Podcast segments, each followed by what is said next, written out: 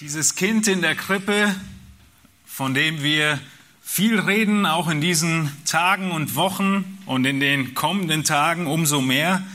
Dieses Kind in der Krippe ist dasselbe, derselbe, der dann ein paar Jahre später am Kreuz hing. Es gibt keine Krippe ohne das Kreuz. Und dieser Jesus ist auch derselbe, der dann nach drei Tagen auferstand.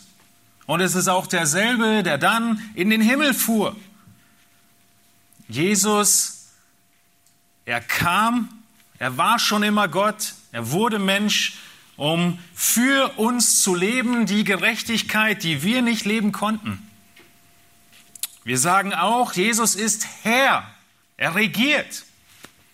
Und heute Morgen möchte ich dich fragen, ob dieser Herr Jesus nicht auch deiner Meinung nach, deiner Ansicht nach, deinem Empfinden nach zu schwierige Anforderungen an uns hat? Ist es nicht manchmal in unserem Empfinden schwer, ihm zu folgen? Das zu tun, was sein Wort sagt, das zu befolgen, was er sagt? In Matthäus 10 lesen wir in den Versen ähm, äh, Entschuldigung, in Matthäus 11 lesen wir in den Versen 28 bis 30, da sagt Jesus, kommt her zu mir alle, die ihr mühselig und beladen seid, so will ich euch erquicken. Nehmt auf euch mein Joch und lernt von mir, denn ich bin sanftmütig und von Herzen demütig, so werdet ihr Ruhe finden für eure Seelen und jetzt der bekannte Vers 30, denn mein Joch ist sanft und meine Last ist leicht. Es kommt mir oft so vor, dass die Last Jesu schwer ist. Dass das, was er möchte, nicht leicht ist. Das zu tragen, das zu befolgen, die vielen Aufforderungen, die wir in der Schrift sehen, die von der Kanzel herkommen. Und heute Morgen möchte ich mit euch in den Epheserbrief schauen und ich möchte euch zeigen, warum und wie dieses Joch ein leichtes Joch wird. Denn das, was Jesus gesagt hat, ist definitiv nicht falsch. Die Frage ist nur, wie wir rangehen. Es ist ähnlich wie mit einem Auto oder der S-Bahn. Vielleicht bist du mit einem dieser Fahrtransportmittel äh, gekommen oder der U-Bahn. Stell dir vor, du müsstest dieses Fahrzeug mit deiner ganzen eigenen Kraft schieben, um irgendwo hinzukommen. So verhalten wir uns, wenn wir dann zu den Schlussfolgerungen kommen, das Joch Jesu ist schwer. Es ist genauso, wie wenn du dein Auto, dein Fahrrad oder die ganze U-Bahn von Hand schieben würdest. Es ist nie der Plan gewesen, dass du schieben musst, sondern dass du einsteigst ins Auto, den Motor startest und losfährst.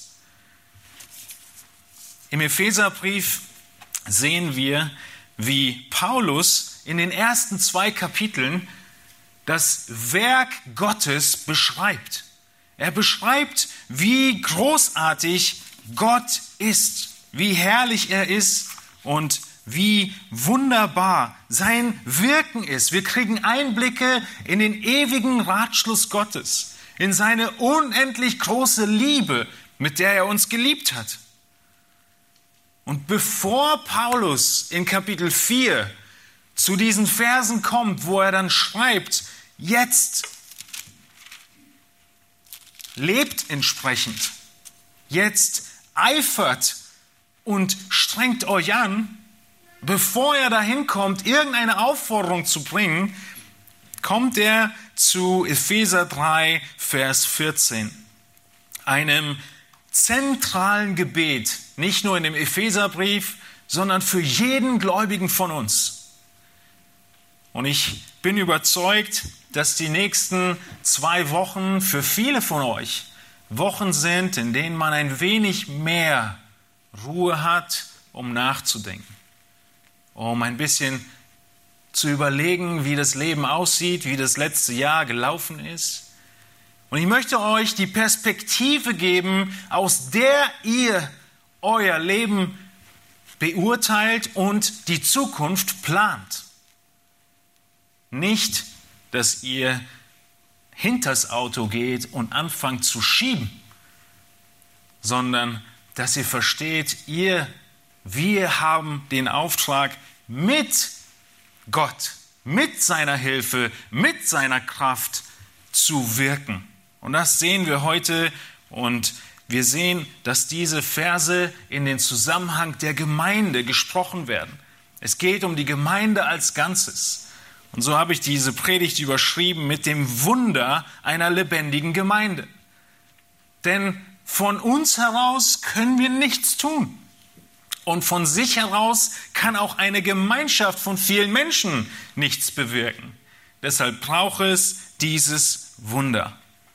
Nun, in Epheser 3 könnten wir sagen und es vielleicht vergleichen mit dem Moment, wenn man sich ins Auto setzt und den Motor startet.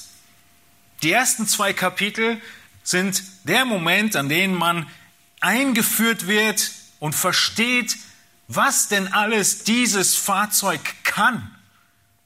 Vielleicht ja, ein Studium des Handbuches, all der Möglichkeiten, was die Entwickler sich alles gedacht haben. Aber selbst wenn du das alles vollkommen wüsstest, und am Ende nicht einsteigst, den Motor startest und aufs Gaspedal drückst, wäre es alles völlig nutzlos. Und so ist dieser Übergang hier zu verstehen. In den ersten zwei Kapiteln das ganze Wesen Gottes, dann der Schlüssel, über den wir heute sprechen wollen, wie wir in dieser Berufung Gottes leben und in den Kapiteln 4 bis 6, wie das praktisch aussieht. Nun, wir wollen uns anschauen und sehen, dass es völlig verzweifelnd wäre, wenn wir alles aus uns heraus tun müssten. Wir benötigen in unserem Leben Gott selbst und nichts weniger. Wir wollen uns in Erinnerung rufen, wer die Epheser eigentlich waren. Diese Epheser, sie waren keine jungen Gläubigen. Es war eine reife Gemeinde, die schon existierte und dennoch muss Paulus ihnen diesen Brief schreiben und erinnern daran. Und er muss auch für sie beten und er muss sie belehren. Diese Erinnerung ist immer wieder notwendig, sodass wir lebendig bleiben und nicht auf einmal entdecken, dass wir nicht mehr hinterm Steuer sitzen, sondern hinterm Auto stehen und schieben. Es wäre frustrierend, wenn dem so ist. Genauso schreibt Paulus diesen Brief. Und wir sehen, wie spannend es ist zu erkennen, wer wirkt und wie es funktioniert, dass dieses Joch, von dem Jesus spricht, ein leichtes ist.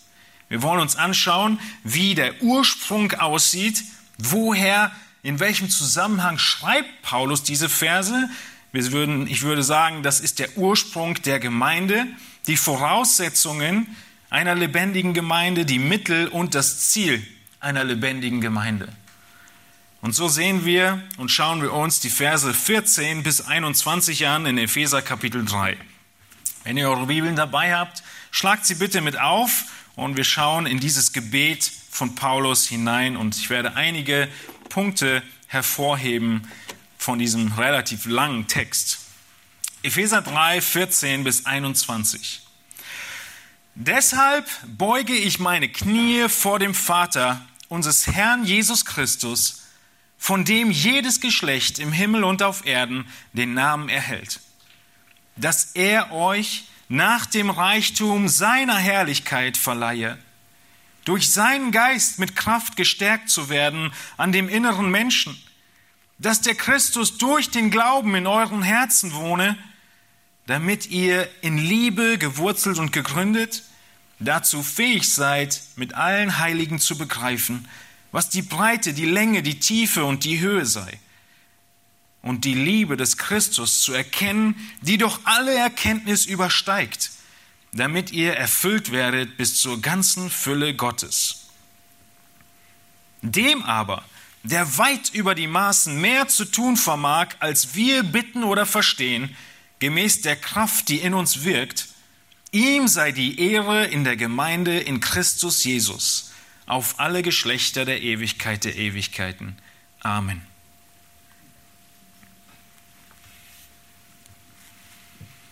Wenn Paulus für die Epheser betet, dann sehen wir, dass es Raum für Wachstum gibt. In jeder Gemeinde, in jedem einzelnen persönlichen Leben ist immer Raum für Wachstum, bis wir einst verherrlicht sind bei ihm. Und so wollen wir uns anschauen, in welchem Zusammenhang schreibt Paulus jetzt dieses Gebet. Denn wenn wir in Vers 14 ein deshalb lesen, dann fragen wir uns, weshalb? Er sagt, deshalb beuge ich meine Knie. Wieso betet Paulus eigentlich? Was ist der Zusammenhang? Nun, Paulus, er hat in Kapitel 3, Vers 1, wenn ihr einmal ein bisschen weiter zurückgeht, schon ein deshalb genannt. Also das ist das erste deshalb, wo er schreibt, deshalb bin ich Paulus, der gebundene Christi, für euch die Heiden. Ja, aber weshalb ist er denn der gebundene Christi? Weshalb beschreibt er seinen Dienst? Wir müssen noch weiter zurückgehen und sehen in Kapitel 2, Vers 19 und folgende, wo Paulus schreibt und eigentlich der Zusammenhang beginnt, so seid ihr, gerichtet an die Epheser, aber auch an jeden Gläubigen danach, so seid ihr nun nicht mehr Fremdlinge und Gäste ohne Bürgerrecht, sondern Mitbürger der Heiligen und Gottes Hausgenossen, auferbaut auf der Grundlage der Apostel und Propheten, während Jesus Christus selbst der Eckstein ist, in dem der ganze Bau zusammengefügt wächst zu einem heiligen Tempel im Herrn, in dem auch ihr miterbaut werdet zu einer Wohnung Gottes im Geist. Das ist der Zusammenhang. Der Zusammenhang in Vers 22 ist, ihr seid ein Haus. Ihr seid lebendige Steine in dem Tempel Gottes. Und ihr gehört zu einer Wohnung Gottes im Geist. Er beschreibt die Gemeinde. Er beschreibt, wie die Gemeinde zusammen einander hilft und zusammenhält, sodass das ganze Haus steht. Jesus Christus als Eckstein, die Propheten die Grundlage und die Apostel. Das ist der Zusammenhang. Weil die Gemeinde ist, wie sie ist, deshalb. Erstens ist Paulus Apostel für die Gemeinde und deshalb, zweitens, betet er jetzt, wie er betet. Er macht aber noch einen kleinen Einschub in Kapitel 3, Vers 8. Nachdem er beschreibt, dass er der Diener für die Gemeinde ist, von Gott eingesetzt, spricht er von dem großen Auftrag, den Gott für die Gemeinde hat. Und wenn wir das lesen, dann merken wir, dass wir Grund haben zu beten. In Epheser 3, Vers 8 heißt es nämlich, dass das Geheimnis von Ewigkeiten her, was in Gott verborgen war, dieses Geheimnis ist die Gemeinde, ja, Abraham hat keine Ahnung gehabt, dass es die Gemeinde geben wird. König David auch nicht. Das war ein Geheimnis. Dieses Geheimnis von Ewigkeiten her in Gott verborgen, der alles erschaffen hat durch Jesus Christus. Diese Gemeinde, von der er hier spricht, hat er geschaffen, damit jetzt den Fürstentümern und Gewalten in den himmlischen Regionen durch die Gemeinde die mannigfaltige Weisheit Gottes bekannt gemacht werde nach dem Vorsatz der Ewigkeiten, den er gefasst hat in Christus Jesus, unserem Herrn. Wenn ihr euch das auf der Zunge zergehen lässt und darüber nachdenkt, dann merkt ihr, unmöglich. Gott hat vor Ewigkeiten her den Vorsatz gefasst, dass die Gemeinde den Engeln und Menschen, Fürstentümern und Gewalten in himmlischen Regionen überall, die Gemeinde soll die Weisheit Gottes bekannt machen. In der Gemeinde soll man sehen, sie soll strahlen, sie soll sichtbar machen, wie weise Gott ist. Und das ist der Gedankengang, an dem jeder einzelne von euch heute Morgen hoffentlich merkt, völlig unrealistisch. Das spricht weder von unserer Gemeinde noch von meinem persönlichen Leben. Das schaffe ich nie. Wie soll ich die Weisheit Gottes bekannt machen? Wie sollen wir als Gemeinde das tun? Und deshalb beten wir. Deshalb betet Paulus weil die Gemeinde von Gott geschaffen ist und eingesetzt ist in 2 Vers 22 und jeder Einzelne ein Teil dieses heiligen Tempels ist und weil der Auftrag dieses heiligen Tempels der Gemeinde so unglaublich groß ist, aber es ist Gottes Vorsatz, dass die Gemeinde die Weisheit Gottes, die mannigfaltige Weisheit Gottes bekannt macht. Und deshalb betet Paulus. Und deshalb müssen auch wir beten. Wofür betet er? Nun, er hat einen unüberwindbaren Auftrag vor sich. Ein Auftrag, der nicht zu schaffen ist. Und deshalb kommt in Vers 14 dieses deshalb. Deshalb beuge ich meine Knie. Wir haben also gesehen als erstes, dass der Zusammenhang, um den es hier geht, in diesem Gebet, die Gemeinde als Ganzes ist. Es ist nicht ein Auftrag, den du alleine bewältigen musst, sondern es ist ein Auftrag für die ganze Gemeinde als Gemeinschaft. Und wir sehen, dass dieser Auftrag von Gott selbst befähigt wird. Er schenkt uns alles. Nun, welche Voraussetzungen erkennen wir hier, für die Paulus jetzt betet, damit wir eine lebendige Gemeinde sein können? Als erstes unter diesem zweiten Punkt sehen wir, dass wir Gott benötigen. Wir benötigen Gott, nämlich Gott den Vater. Als erstes wendet sich Paulus an Gott den Vater. Schaut in Vers 14 hinein. Deshalb beuge ich meine Knie vor dem Vater.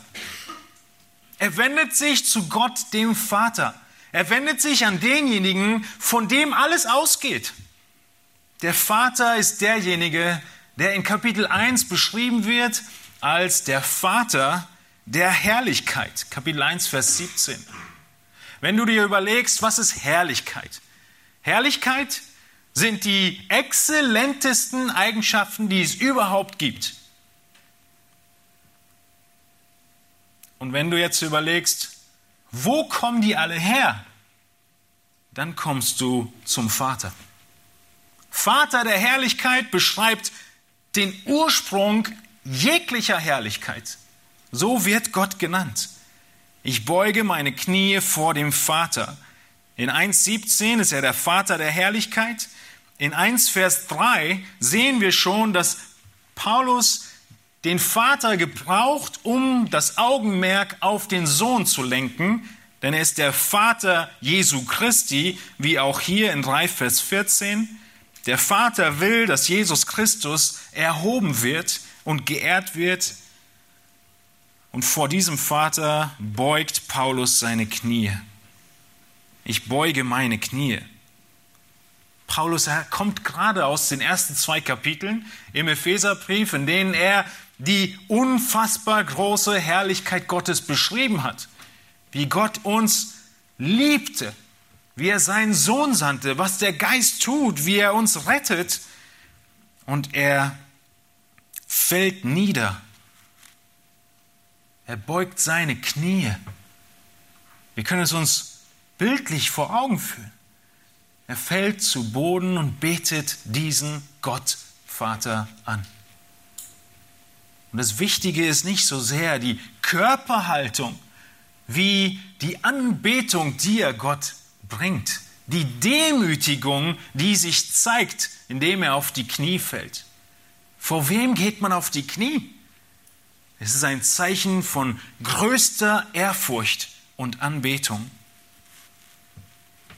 Paulus beugt seine Knie vor dem Vater, weil er überwältigt ist von Gottes Wirken und seinem Plan. Nun, dieser Vater wird weiter beschrieben. Er ist es, der Vater, von dem, Vers 15, jedes Geschlecht im Himmel und auf Erden den Namen erhält. Nun klar, ein Vater gibt seinen Kindern den Namen. Was drückt das aus?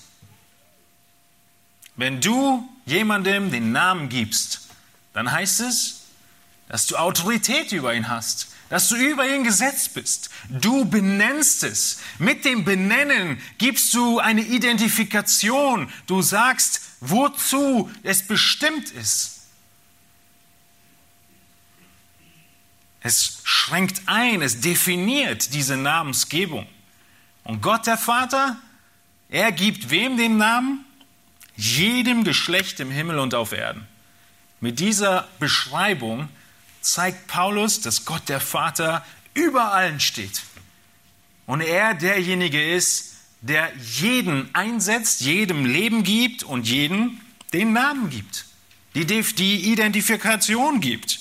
Und das sehen wir in vielen Stellen im Alten Testament, wie diese äh, Redewendung gebraucht wird und Autorität kennzeichnet oder beschreibt.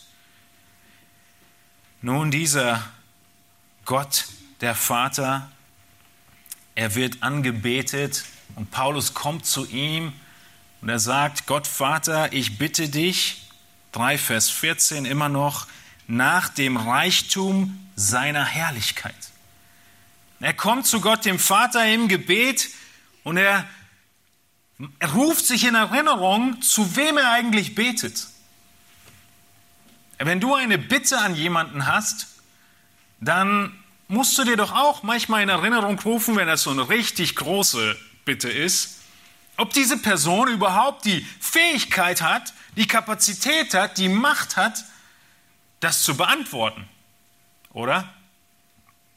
Ich werde ja nicht irgendjemandem um etwas bitten, wo ich ganz genau weiß, der hat gar keine Ressourcen dafür, der kann das überhaupt nicht. Stattdessen ruft sich Paulus in Erinnerung, wie reich Gott ist. Er ist, er bittet ihn entsprechend dem Reichtum seiner Herrlichkeit. Ich sagte gerade schon, dass Gott der Vater der Vater der Herrlichkeit genannt wird in 1 Vers 17. Und er gibt uns den, seinen Geist. Ja, in 1 Vers 17 heißt es weiter, der Vater der Herrlichkeit, dass er euch den Geist der Weisheit und Offenbarung gebe in Erkenntnis seiner selbst. Der Vater ist so herrlich, er gibt uns seinen Geist, sodass wir ihn mehr und mehr erkennen. Diese Erkenntnis, sie stärkt uns als Gemeinde.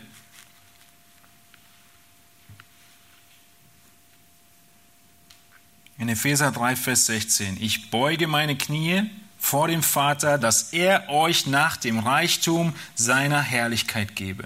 Und dann geht es weiter, durch seinen Geist mit Kraft gestärkt zu werden. Mein Joch ist leicht. Wann wird eine Aufgabe leicht? Wenn du genug Kraft hast. Es ist doch nicht schwer, einen LKW zu bewegen, wenn die Maschine unter der Haube entsprechend ausgestattet ist. Aber mit einem Mofa-Motor, mit einem Rollermotor, mit einem E-Scooter wird es schwer, den 40-Tonner zu bewegen. Und deshalb brauchen wir Kraft. Und wenn die Kraft groß genug ist, dann wird die Aufgabe leicht. Und das ist der Schlüssel zu dem leichten Joch. Die unglaublich große Kraft Gottes. Und die schauen wir uns noch mehr an heute Morgen. Wir sehen hier, es ist der Geist, der diese Kraft gibt. Wie indem wir in Erkenntnis Gottes wachsen. Du musst mehr und mehr erkennen, wie Gott ist, damit du verstehst, wie stark er ist. Und wir haben gesehen, dass wir Gott brauchen. Voraussetzung ist zuerst Gott. Die zweite Voraussetzung, nachdem wir Gott den Vater haben, den wir anbeten, den wir bitten, sehen wir, dass es um den Geist geht. Ich habe schon davon gesprochen, das Zweite ist also, dass wir Gott den Geist benötigen, durch seinen Geist mit Kraft gestärkt zu werden. Wir haben vor einigen Jahren sehr schwere Betonblöcke tragen müssen. Auf einem Grundstück, was noch Stufen hatte, und zwar unmöglich irgendwie mit Maschinen hochzufahren, hätten den ganzen Garten kaputt gemacht. Also brauchte ich Männer mit Kraft.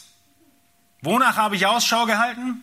Nach den Männern, die schon gezeigt haben in anderen Situationen, dass es leicht ist für sie, schwere Lasten zu tragen. Die habe ich angerufen und was passiert? Sie haben diese Betonblöcke runtergetragen und alles war gut, keiner musste ins Krankenhaus. Wir müssen uns vor Augen führen, wie stark denn Gott ist. Und dann werden wir ihn auch um Hilfe bitten. Nun, wenn es um den Geist geht, frage ich euch, wie stark ist denn der Geist Gottes? Wie stark ist er? Hm, du denkst, naja, komische Frage. Ja, aber antworte drauf. Woher weißt du, wie stark er ist? Einfach nur zu sagen, wie ein kleiner Junge, mein Papa kann alles, das funktioniert nicht. Das ist naiv. Das ist kindisch. Aber wenn du genau weißt und Eckpunkte hast, an denen du sagst, da wurde seine Stärke unter Beweis gestellt, dann ist es doch was ganz anderes, oder? Wie stark ist der Geist Gottes? Wir bleiben im Epheserbrief. Paulus beantwortet uns das alles. In Epheser 1, Vers 19 lesen wir, wie stark Gott ist und sein Geist. Epheser 1, 19. Er wird beschrieben als eine überwältigende Größe seiner Kraft. Für diese Kraft Gottes gibt es keine Maßeinheit mehr. Das ist der Anfang. Die überwältigende Größe seiner Kraftwirkung an uns, die wir glauben, okay, wo wurde die sichtbar? Gemäß der Wirksamkeit seiner, der Macht seiner Stärke. Die hat er wirksam werden lassen in dem Christus, als er ihn aus den Toten auferweckte und ihn zu seiner Rechten setzte in den himmlischen Regionen. Hoch über jedes Fürstentum und jede Gewalt, Macht und Herrschaft und jeden Namen, der genannt wird, nicht allein in dieser Weltzeit, sondern auch der zukünftigen. Was ist das für eine Stärke? Überwältigend. Keine Maßeinheit. Wo wirkt diese Kraft? In Epheser 1,19, diese Kraft wirkt an uns. Kannst du dir das vorstellen? Die Kraft wirkt an uns, an uns Menschen, an uns Gläubigen. Und dann kommt der Beweis in Vers 20. Er hat sie wirksam werden lassen. Hier sind zwei kleine Beispiele, damit du weißt, wie stark der Geist Gottes ist. Er hat Jesus aus den Toten auferweckt. Und dann hat er Jesus über jede Macht, die es auf Erden und in dem Himmel gibt, gestellt. Gibt es irgendjemand Stärkeren? Gibt es irgendetwas Größeres, was er hätte beweisen können? Nein. So stark ist Gott. Und es ist nicht ein einfach nur kindisches Glauben, Gott kann alles, sondern er hat es doch unter Beweis gestellt. Und er sagt deutlich, dieselbe Kraft wirkt in dir, wenn du wiedergeboren bist und an Jesus glaubst. Es ist nicht unfassbar. In Epheser 3, Vers 20 kommen wir zum Ende der Predigt nochmal darauf zurück, wie Paulus das beschreibt, wie es in deinem Leben wirklich wirksam wird. Wie zeigt sich diese überwältigende Kraft des Geistes? Wo wird sie aktiv? Zeigt sie sich darin, dass du gesund bist, dass es dir gut geht, dass du reich bist, nicht mehr arbeiten musst, ein gechilltes Leben hast? Nein, es steht auch nicht im Text. Und es ist auch gar nicht notwendig, dass da diese Kraft Gottes wirkt. Es gibt ein viel größeres Problem, was du hast, als deine Umstände und die Äußerlichkeiten. Das Größte ist dein Inneres. Die größte Not, die wir haben, Da greift Gott an. Da greift er ein. Wir meinen manchmal, die Äußerlichkeiten wären unsere größte Not, aber unsere größte Not ist an unserem inneren Menschen, der für niemanden sonst sichtbar ist, wie groß diese Not ist, wie unfassbar dreckig unser Herz ist. Und Gott, der kümmert sich um das wirklich Wichtige, nämlich den inneren Menschen, unsere Gedanken, unsere Wünsche, die ganze Schaltzentrale von uns als Mensch. Da an der Wurzel greift die Kraft Gottes an. An der Wurzel, wo sonst niemand anders herankommt.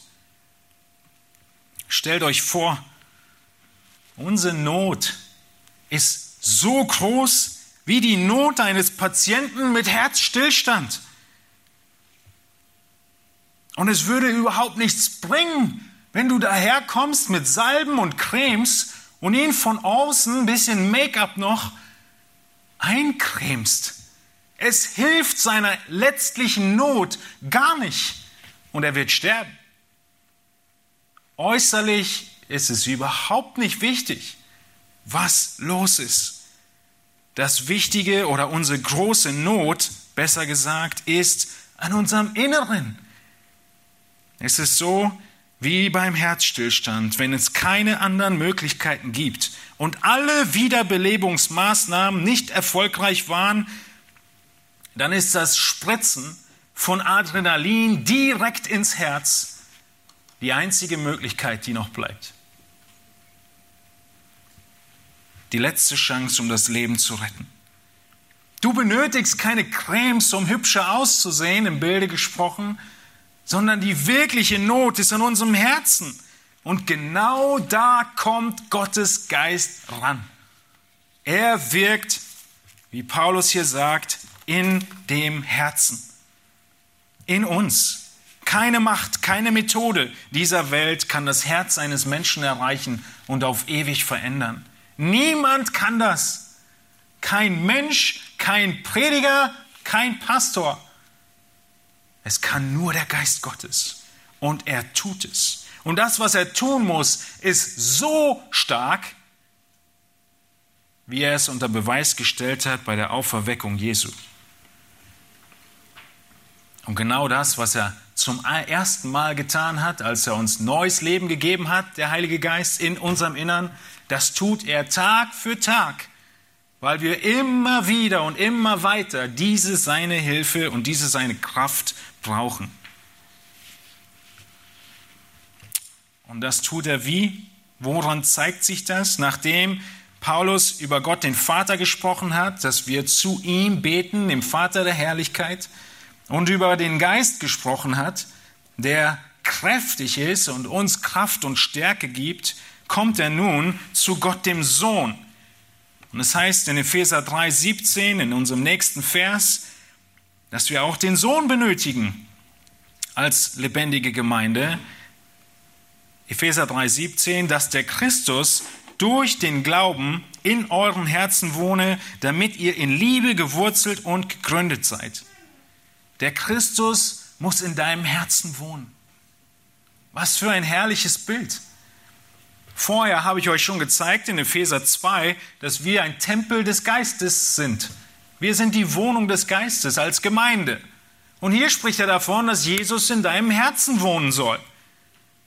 Wie wohnt er im Herzen? Durch den Glauben. Wenn du glaubst, wohnt Jesus in deinem Herzen. Es ist der Glaube als Christ, der Jesus in uns wohnen lässt. Dieses Bild von der Wohnung ist ein Bild des Alltags. Es ist nicht ein Bild von Sonntag, sondern ein Bild von jedem einzelnen Tag an dem du lebst. Jesus soll bei dir wohnen. Es ist der Ort, an dem offenbar ist, wie du bist. Sagen wir das nicht immer? Ja, wenn du jemanden wirklich sehen willst, dann schau, wie er zu Hause ist. Wenn niemand zuschaut, da will Jesus sein. Da wohnt er. Und wenn Jesus in deinem Leben wohnt, dann kommt er nicht als WG-Mitbewohner und du behältst die Autorität. Wenn Jesus einzieht in ein Haus, dann als Hausherr.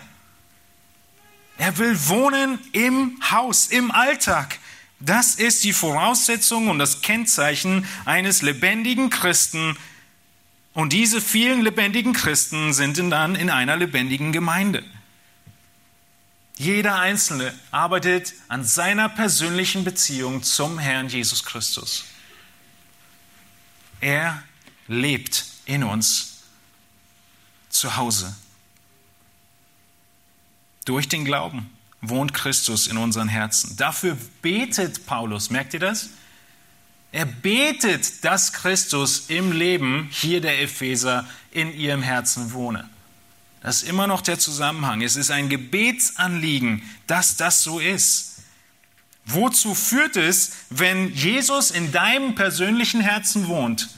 Das ist der zweite Teil von Vers 17, dass wir in Liebe gewurzelt und gegründet sind. Hier spricht Paulus von dem Miteinander als Gläubige. Wenn Jesus in meinem Herzen wohnt und Jesus in deinem Herzen wohnt, dann haben wir eine herzliche Liebe untereinander. Das ist das Ziel. Das ist, wohin es, wohin es gehen soll. Der, die Liebe untereinander. Nun, wenn wir darüber nachdenken, wie unser Alltag aussieht, dann sind diese wichtigen Wahrheiten zentral für unser Leben, auch wenn sie abstrakt scheinen. Aber wie ich vorhin sagte, wenn ich nicht weiß, wie viel Kraft ich habe oder mir zur Verfügung steht, besser gesagt, dann verzweifle ich. Aber wenn ich weiß, welche Kraft da ist, dann habe ich Hoffnung und Freude und dann ist das Joch auch leicht. Das bedeutet ganz praktisch in der nächsten Welle von Anfechtung in deinem Leben, wenn du sie kommen siehst, Manchmal sieht man sie spät kommen, aber oft sieht man sie kommen. Manchmal wird man auch überwältigt davon. Aber oft sieht man doch kommen, dass Anfechtungen sich anbahnen. Ruf dir in Erinnerung, bevor du mitgerissen wirst, wer dein Vater ist. Der Vater der Herrlichkeit, Gott selbst. Du hast Zugang zu ihm. Du hast Erbarmen vor ihm gefunden, du kannst zu ihm kommen, wie Hebräer sagt, zur rechtzeitigen Hilfe und ihn bitten.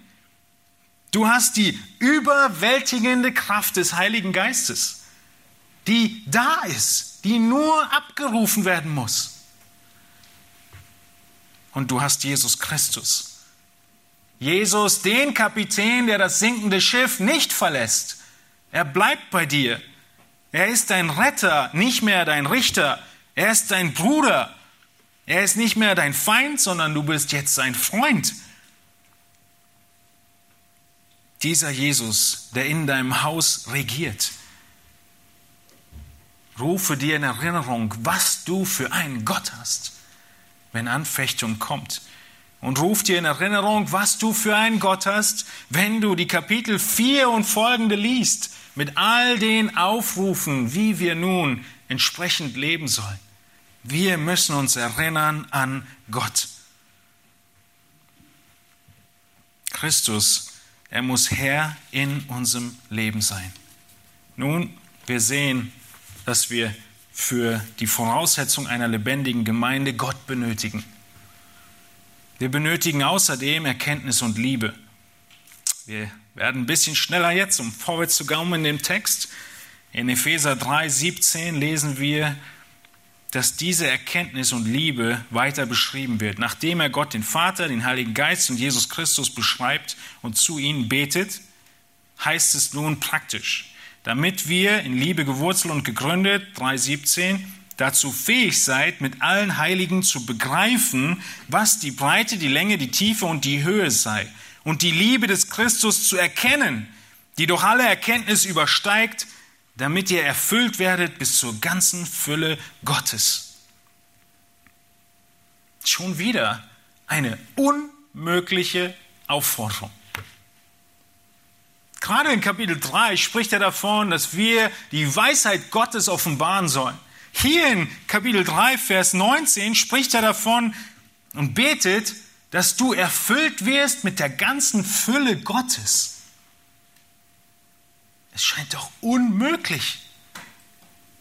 Wenn wir an Silvester denken und viele von euch sich vielleicht die Vorsätze nehmen fürs neue Jahr, dann merken wir, die Vorsätze letztes Jahr waren hoch und, wie nennen wir das, ambitioniert.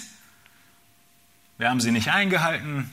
Lass uns kleinere Vorsätze nehmen, die wir schaffen. Ja, das kann manchmal auch hilfreich sein. Aber die Bibel tut es nicht.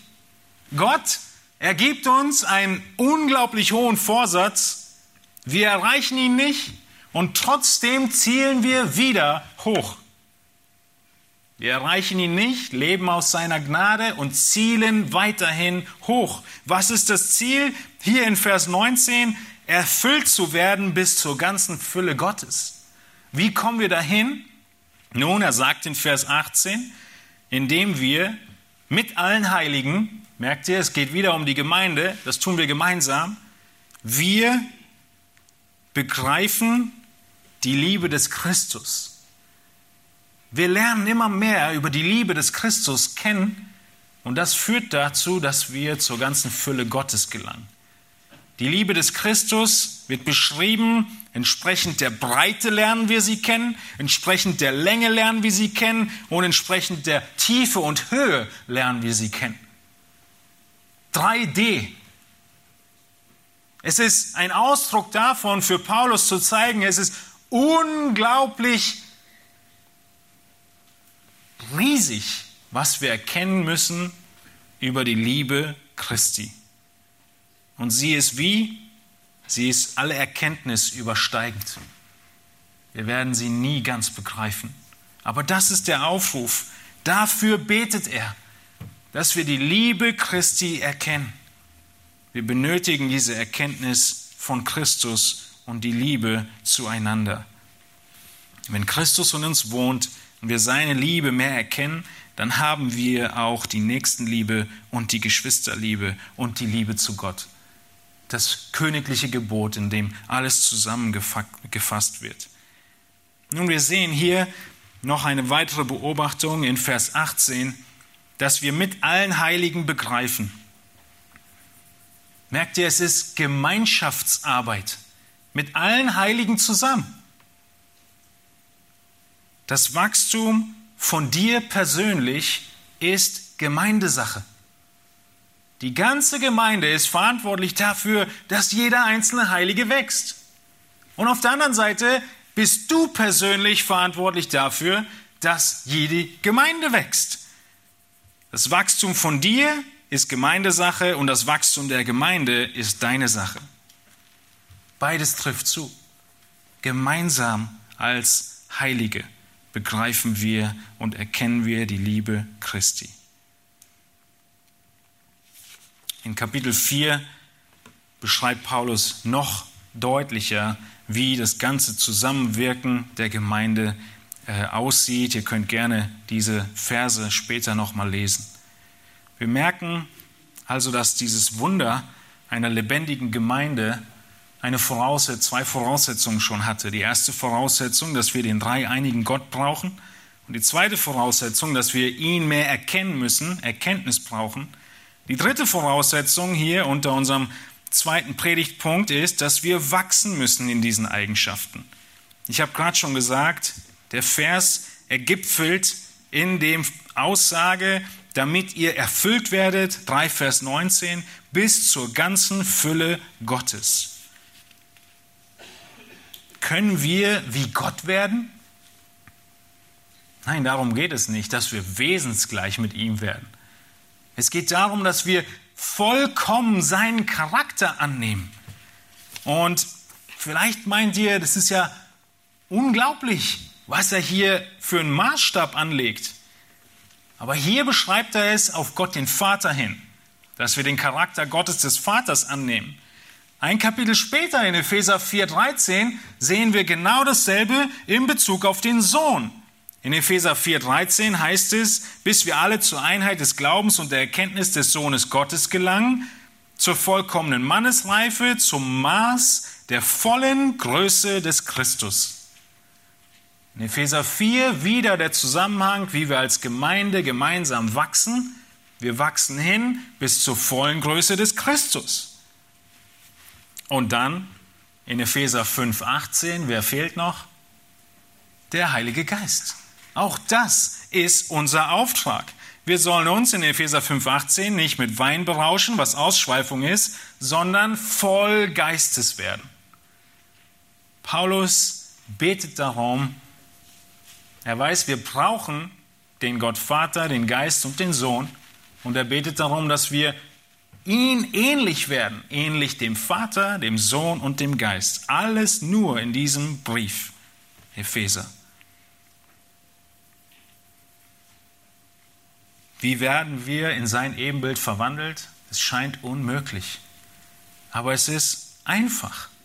Durch Glauben wohnt Christus in unseren Herzen. Durch Glauben. Worin zeigen wir, dass wir ihn lieben und an ihn glauben? Johannes macht es deutlich, indem wir ihm gehorchen.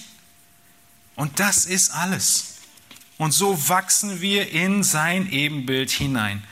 Und das Ganze nicht hinten hinter dem Auto stehen, schiebend, sondern im Auto sitzend, einfach nur Gas geben. Der Geist erstärkt uns. Christus wohnt in uns. Und so ist es scheinbar unmöglich, ein lebendiger Christ zu sein und eine lebendige Gemeinde zu sein, wenn wir nur auf uns selbst blicken. Aber wir müssen uns erinnern daran, dass Gott nicht von dir verlangt, das Fahrzeug zu schieben, sondern dich reinzusetzen und zu fahren. Er wirkt alles und wir sind völlig verantwortlich. Wir sind nicht außen vor. Wir können sagen, Gott wirkt alles und wir tun alles. Und hier in unserem Text sehen wir, nachdem wir die Voraussetzungen uns angeguckt haben, welche Mittel Gott gebraucht dafür.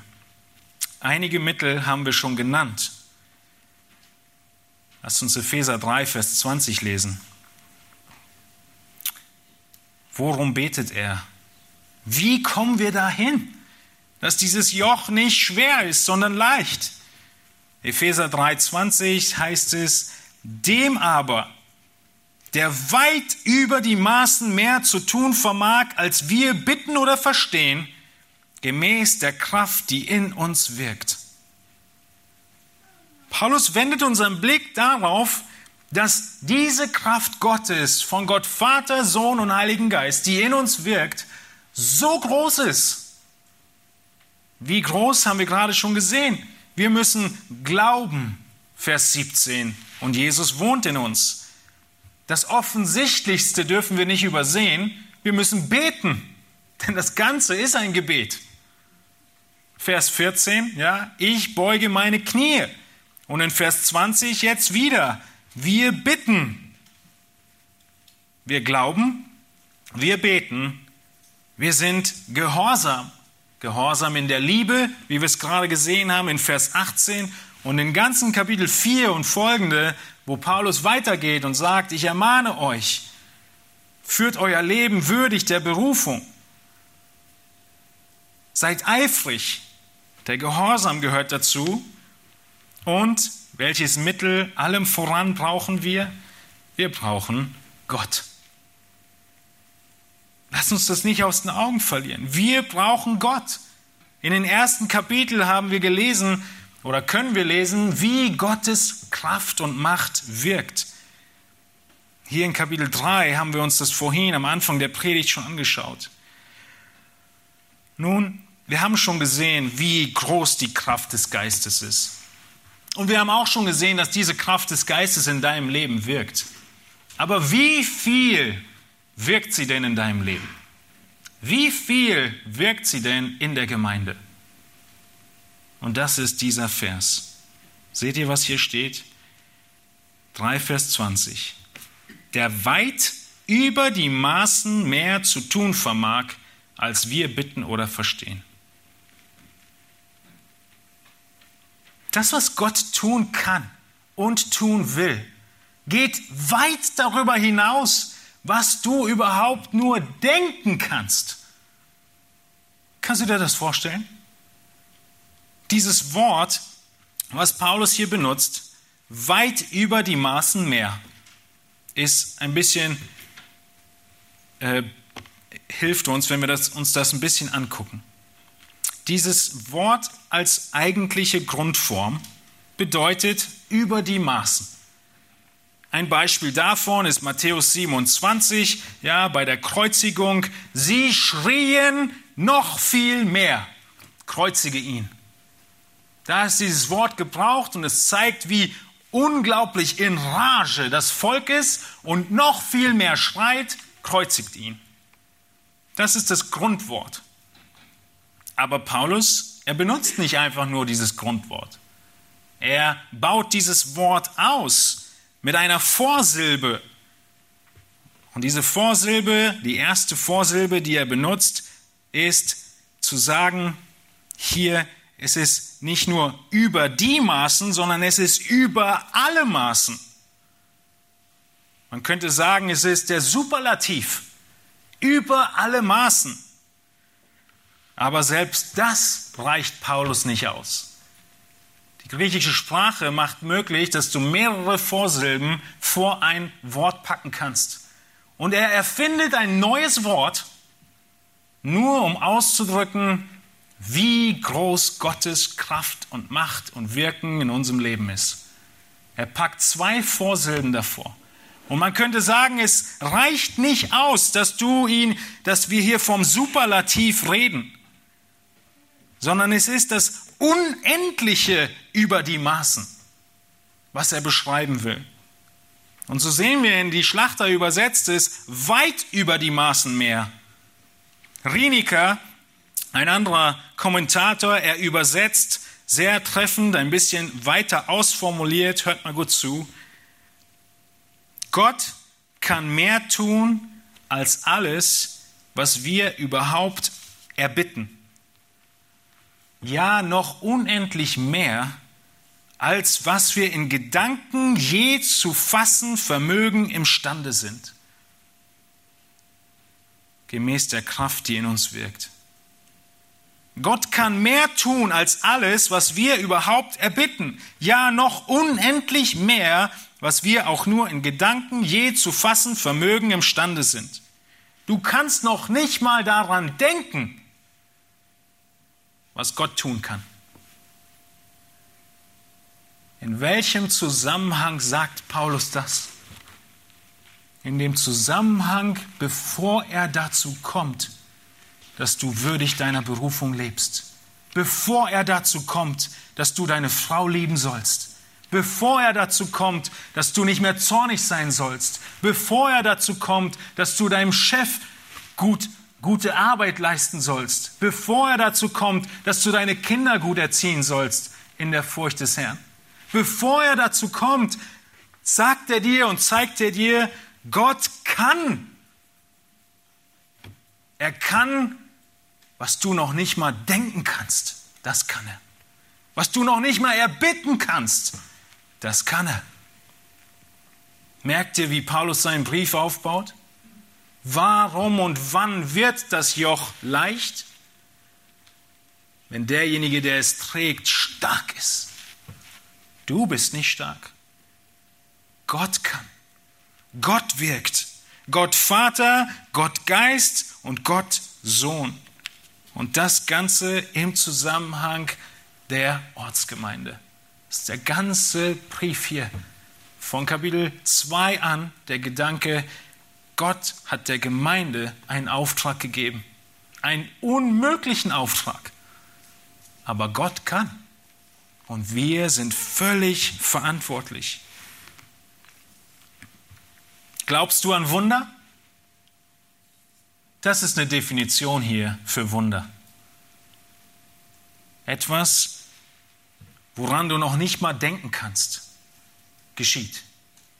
Nicht äußerlich so sehr, nicht an Umständen, sondern innerlich, in dem Wesen von Menschen, innerlich, im Wesen der Gemeinde, im Lieben der Gemeinde untereinander. Gott wirkt am Herzen. Er wirkt gemäß der Kraft in uns, haben wir uns angeschaut im Text, in unserem Herzen, in jedem Gläubigen, der von Gott wiedergeboren ist, der seinen Geist hat. Und es reicht nicht aus, irgendein Wort zu benutzen, sondern Paulus muss ein neues erfinden, einen Hypersuperlativ, um das Wirken und die Macht und die Fähigkeit Gottes zu beschreiben. Wozu das Ganze? Das Ganze zur Ehre Gottes. Das eine Ziel der Gemeinde ist die Ehre Gottes. Der letzte Vers in unserem Abschnitt in Epheser 3, 21. Ihm sei die Ehre in der Gemeinde in Christus Jesus auf alle Geschlechter der Ewigkeit der Ewigkeiten. Amen. Warum wirkt Gott das alles? Damit er geehrt wird, damit er das Lob bekommt. Wir bemerken, dass wir unfähig sind und er bekommt das Lob. Seine Ehre ist das Ziel. Soli Deo Gloria wie die Reformatoren sagten. Er wirkt alles. Ihm sei die Ehre. Wo? Wiederum der Zusammenhang in der Gemeinde. In der Gemeinde soll er geehrt werden. Er ist derjenige, der alles wirkt. Er ist das Haupt. Er ist es, der die Kraft gibt. Wie lange? Auf alle Geschlechter hin. Auf alle Geschlechter der Ewigkeit der Ewigkeiten. Bis in alle Zeit. Daher wisst ihr, dass wir im Himmel ihm immer noch die Ehre geben werden? Deshalb spricht er davon, dass es in alle Ewigkeit nicht aufhört. Und der Sonntag ist ein kleiner Abglanz des Himmels, dass wir als Gemeinde zusammenkommen und Gott die Ehre geben. Genau dasselbe tun wir in alle Ewigkeit. Wir leben für Gott. Er hat sich er hat uns zu sich gezogen, erkauft und wir leben für ihn. 24 Stunden, sieben Tage die Woche. Damit Gott geehrt wird. In der Gemeinde wird er geehrt, in Christus. Die Gemeinde und Christus, sie sind jetzt eins. Christus ist das Haupt, die Gemeinde ist der Leib. Sie sind nicht mehr zu trennen, weil wir in Christus sind und nur wenn wir in Christus sind, können wir Gott verherrlichen.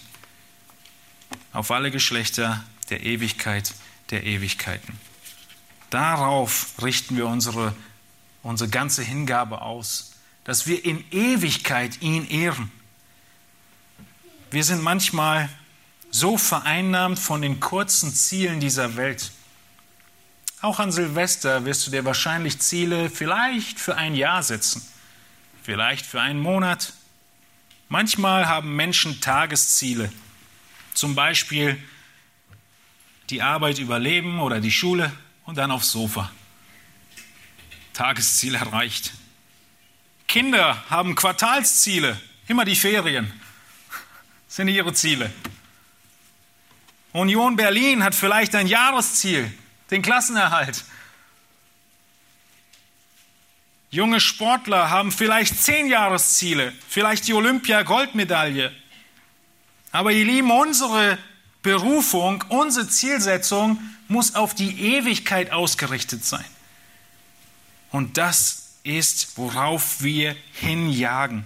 In Philippa 3,14 benutzt Paulus diesen Begriff. Ich jage auf das Ziel zu, den Kampfpreis der himmlischen Berufung Gottes in Christus Jesus. Wir haben in Epheser 1 gesehen und in Epheser 3, wie Gottes Kraft wirkt. Die gleiche Kraft, die er gebraucht hat, um Jesus aus den Toten auf, aufzuerwecken. Die Kraftwirkung war damit nicht vorbei. Gott hat nicht all seine Kraft aufgebraucht, sondern er hat nur unter Beweis gestellt, wie er weiterhin wirken kann in und durch die Gemeinde. Und dieses Ziel, Gott zu ehren in Ewigkeit, das verfolgt Gott mit all seiner Kraft. Er setzt all seine Kraft darin ein, dass er geehrt wird. Und wir können ihn ehren, indem wir ihm glauben, Christus durch Glauben in unseren Herzen wohnen lassen. Dieser Glaube sich in unserem Alltag auswirkt, in Gebet und in Gehorsam und in der Liebe zu ihm und zu den Mitmenschen. Und so wirkt Gott. Das ist der Motor, der uns zur Verfügung steht. Und mit diesem Gebet im Hinterkopf müsst ihr jetzt Epheser 4, 25 lesen, beispielsweise, in dem es heißt, legt die Lüge ab und redet die Wahrheit. Oder Epheser 4, 28, kein schlechtes Wort soll aus eurem Mund kommen, sondern was gut ist zur Erbauung, damit es den Hörern Gnade bringe. Unmöglich von dir aus, aber Gott ist fähig. Oder Epheser 4, 29, äh, das hat man gerade, Epheser 4, 31, alle Bitterkeit, Wut und Zorn und Geschrei und Lästerung sei von euch weggetan samt der Bosheit. Oder Epheser 5, Vers 3. Unzucht aber und alle Unreinheit oder Habsucht soll nicht bei euch erwähnt werden. Auch nicht Schändlichkeit und albernes Geschwätz oder Witzeleien, die sich nicht gehören, vielmehr Danksagung. Merkt ihr, wie all das unmöglich wäre? wenn du hinter dem Auto stehst und versuchst zu schieben. Ein Mann, mit dem ich viel Austausch habe, sagt immer, sagt immer wieder die Worte, das ist eine Mammutaufgabe. Es ist unmöglich, dieses Mammut zu bewegen. Ja, wenn du von hinten versuchst zu schieben, schon. Aber wenn du dich in dieses Auto reinsetzt und einfach nur den Schlüssel umdrehst und startest, das ist ungefähr das Verhältnis, auch wenn das Beispiel hinkt, an dem, was Gott leistet in deinem Leben und deiner Heiligung und das, was du leistest. Aber wir sind verantwortlich für alles. Und wenn du weiterliest in Epheser, ihr Männer liebt eure Frauen, ihr Frauen ordnet euch euren Männern unter, ihr Knechte arbeitet als für den Herrn und so weiter. All das ist nur möglich, wenn wir kennen, wie groß Gottes Macht ist. Möge Gott uns und der Gemeinde die Gnade erweisen, dass er mehr tut als alles, was wir überhaupt erbitten ja noch unendlich mehr, als was wir nur in Gedanken je zu fassen vermögen imstande sind, gemäß der Kraft, die in uns wirkt und zu seiner Ehre. Amen. Amen. Lass mich beten zum Abschluss.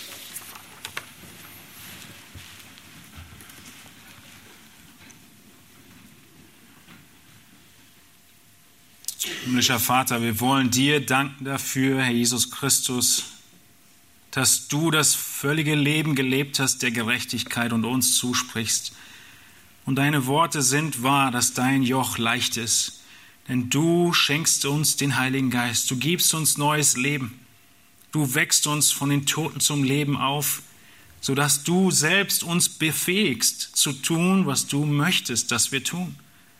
Du wirkst alles und wir glauben bewirken unser Heil mit Furcht und Zittern in dem Wissen, dass du es vollbringst, das Wollen und das Wirken.